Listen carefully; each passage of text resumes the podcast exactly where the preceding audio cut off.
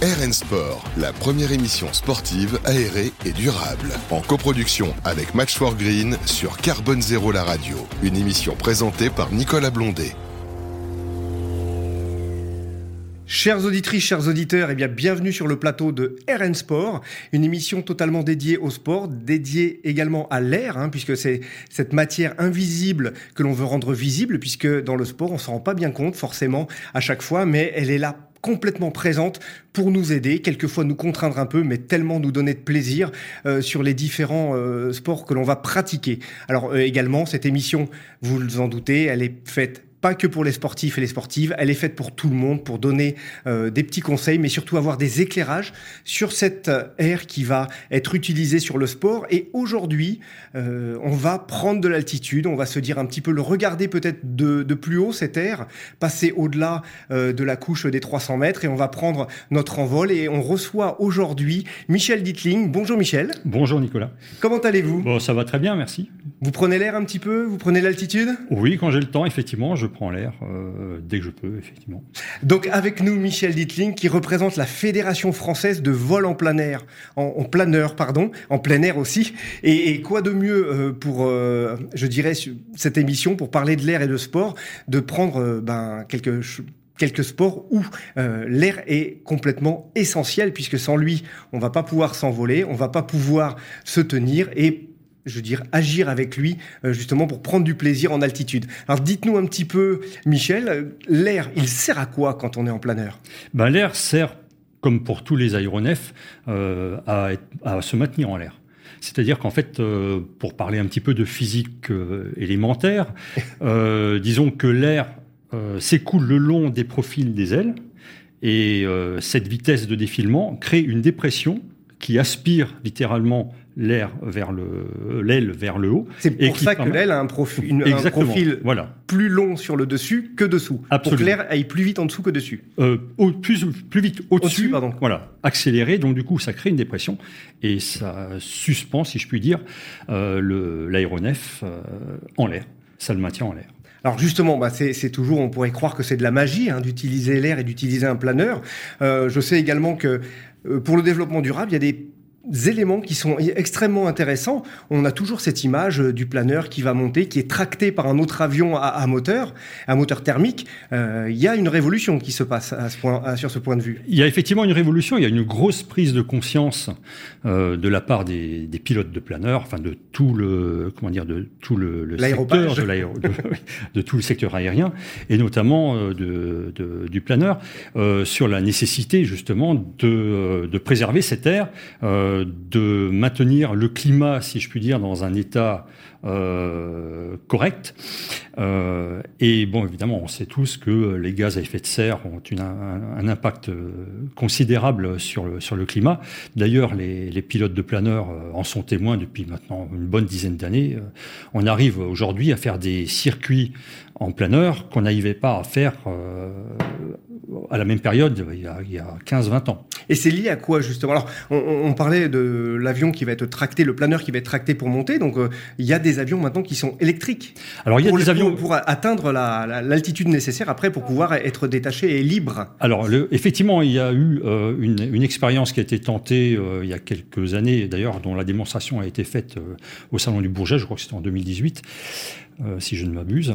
Et effectivement, un avion électrique euh, a fait la démonstration qu'il était tout à fait possible de remorquer un planeur à une vitesse euh, phénoménale. La puissance de ces moteurs était vraiment incroyable. Mais bon, je pense qu'il y a encore quelques mises au point à effectuer. Alors aujourd'hui, effectivement, les, moteurs thermiques ont un petit peu sont dans une phase de, déclin, dans la mesure où effectivement tous les efforts sont consacrés sur le développement des systèmes électrique. Alors, on a deux systèmes de, mise en l'air. On a effectivement l'avion euh, à moteur qui, remorque donc euh, euh, les planeurs pendant, on va dire, 7 minutes pour atteindre une, hauteur de 500 mètres. Mais pendant ces 7 minutes, bon, il faut quand même savoir qu'un avion, un tel avion consomme entre 40 et 50 litres à l'heure. Si bien que c'est en gros, beaucoup. voilà, on, si on fait le calcul, ça correspond à peu près à 5 litres d'essence. euh, c'est énorme. euh, bon, c'est le, le c'est le prix à payer pour, pour pouvoir pratiquer. Mais ensuite, bon, euh, une fois qu'on est en l'air, il faut savoir qu'un planeur peut tenir 7, 8, voire 9 ou même 10 heures 10 heures, 10 heures, on s'en rend pas compte. Je pense que c'est un, un, un, ratio qu'on connaît pas. On se dit le planeur, on le, on le met en l'air, on pense peut-être en parallèle à un parachute, puis le parachute il va descendre 3 4 minutes et puis ça va suivre. Alors, Là, ça va être beaucoup plus euh, important. Ben, en fait, le, le, le, le planeur a une caractéristique particulière, c'est qu'il a une finesse c'est-à-dire un taux de descente euh, qui est euh, énorme.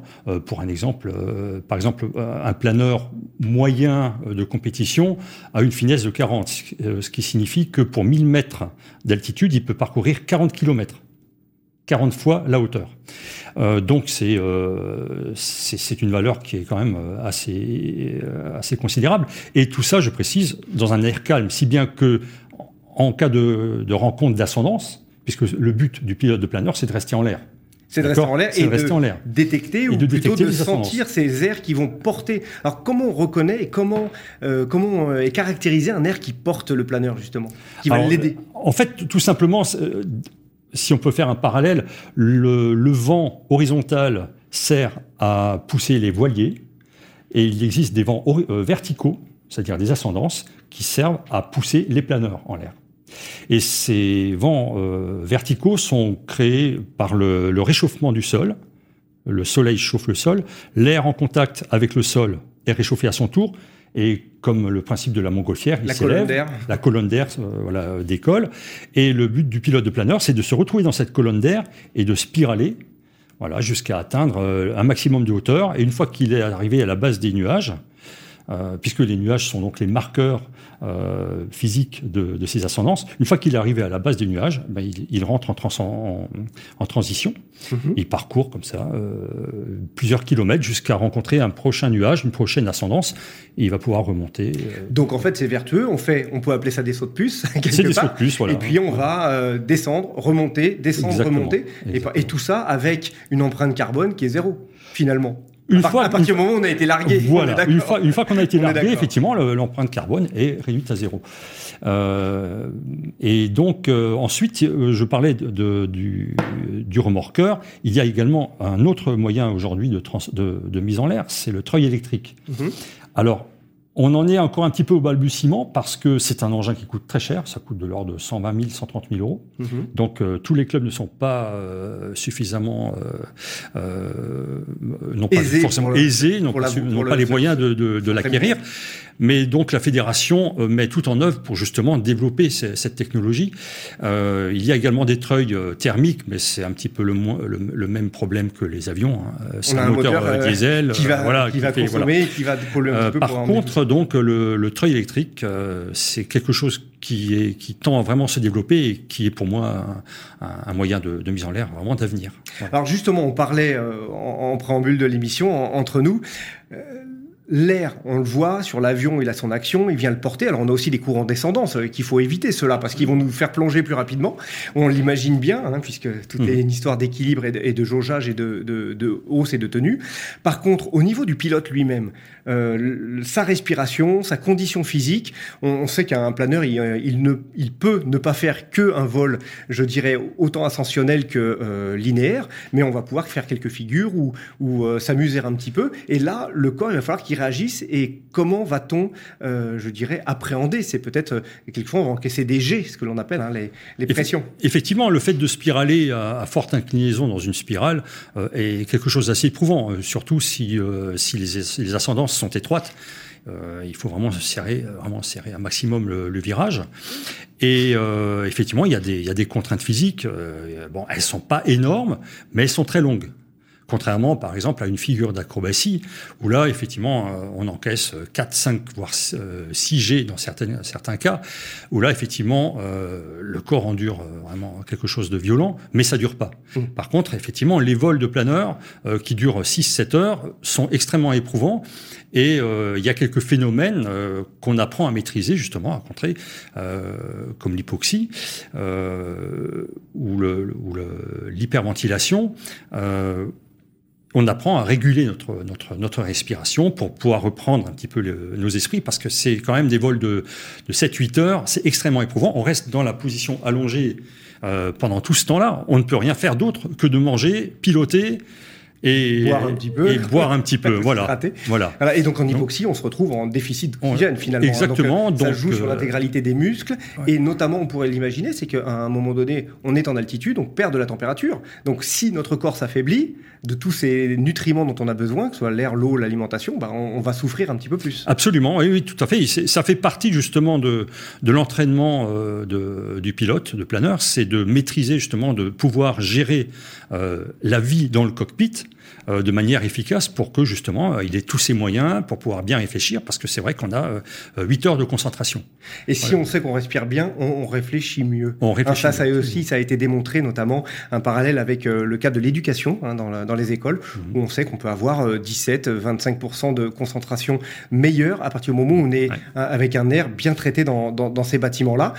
Faites-nous un petit peu rêver, parce que là on a parlé un petit peu de technique autour du planeur, mais euh, je suppose que quand on est quand on est là-haut, euh, ce qui est vraiment extraordinaire, c'est la vue, la sensation de liberté, euh, la légèreté qu'on doit avoir. On est un oiseau. Faites-nous l'oiseau, donnez-nous envie un petit peu. Alors effectivement, le, parallèle avec l'oiseau, il est, il, est, total, c'est-à-dire qu'en fait, ben, très souvent, on se sert non seulement de l'observation des nuages, mais également de, on essaie de repérer s'il n'y a pas des oiseaux en vol, par exemple des buses, des, des aigles en montagne etc. Et qui sont pour nous euh, de véritables marqueurs. On sait que euh, s'il y a un oiseau quelque part, il y a une ascendance. Ça, c'est clair. Euh, bien évidemment. Ils sont meilleurs que nous sur le sujet. Ah ben, ils sont vraiment meilleurs que nous et, c'est phénoménal de voir à quel point ils sont capables de, de repérer la bonne ascendance.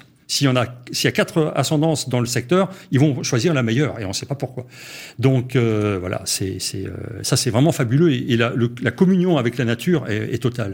Alors cette communion avec la nature, on va la garder, on va la garder en image. C'est vraiment, euh, bah, ça nous donne envie d'aller euh, dans ces dans ces planeurs. Comment on fait pour aller euh, rencontrer justement euh, la Fédération française de vol en planeur? Dites-nous un petit peu, on a des aéroclubs, je pense, un petit peu partout en France. Alors, il y a 160 clubs 160 quand même, on a de quoi trouver. Oui, oui, oui, absolument. Euh, vous pouvez vous rendre sur la, le site de la fédération, c'est ffvp.fr, et là, euh, il y aura, il y a une page sur laquelle vous pouvez repérer euh, le, le club le plus proche de votre domicile. Euh, donc, il suffit de vous rendre sur rendez-vous, c'est c'est préférable. Hein, vous appelez le, le, secrétaire ou la secrétaire quelques quelques temps avant, qui vous donnera des conseils, qui vous dira quand venir, parce que évidemment notre notre sport est complètement euh, lié à la météo. C'est ça. Euh, donc, et là aussi, ça fait partie justement des points euh, extrêmement intéressants sur le plan pédagogique. C'est-à-dire que le, il faut quand même savoir que le, le pilotage de planeur peut se pratiquer à partir de l'âge de 13 ans, qu'on peut être lâché seul à 15 et breveté à 16 bien avant effectivement le, le permis de conduire. Euh, tout ça évidemment par des, du, des instructeurs qui sont, qui sont, parfaitement, euh, qui sont extrêmement euh, rigoureux et qui sont très très bien cadrés par euh, par des règles très précises. On va terminer sur cette belle note parce que ben il n'y a pas besoin d'être d'avoir de, une expérience ou être âgé pour aller faire du planeur. Dès qu'on est jeune, on peut s'y rendre. Michel Détline, merci beaucoup d'être venu nous parler, nous faire prendre de la hauteur au niveau de l'air, au niveau de ce sport hein, qui mérite euh, toute l'attention et d'aller le découvrir. Un peu de liberté, ça fait pas de mal, on en a besoin. Et au plaisir de se retrouver, n'hésitez pas, www.ffvp.fr et à très bientôt à nouveau sur le plateau d'RN Sport pour prendre une grande bouffée d'air, une grande bouffée de sport. Et n'hésitez pas, le week-end approche, allez vous amuser, découvrez les sports, c'est bon pour la santé. Au revoir. RN Sport, une émission coproduite par Match for Green, à réécouter et télécharger sur le site de Carbone Zéro la radio.